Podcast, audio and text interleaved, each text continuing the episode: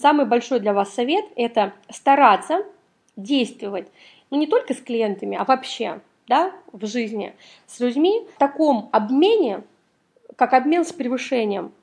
Это тогда, когда вы создаете вау-эффект, когда вы даете больше, чем человек платит или ожидает.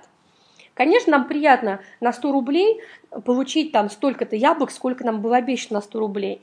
Но если мы платим 100 рублей и получаем 101, это уже более приятно. Человек автоматом попадает в ситуацию, что вот с ним хорошо обошлись, и он уже более к вам лоялен и более к вам расположен. Не думаю, что мне стоит говорить о том, что это действительно важно, но посмотрите на свою жизнь, посмотрите на свои отношения с клиентами, сотрудниками и так далее и тому подобное.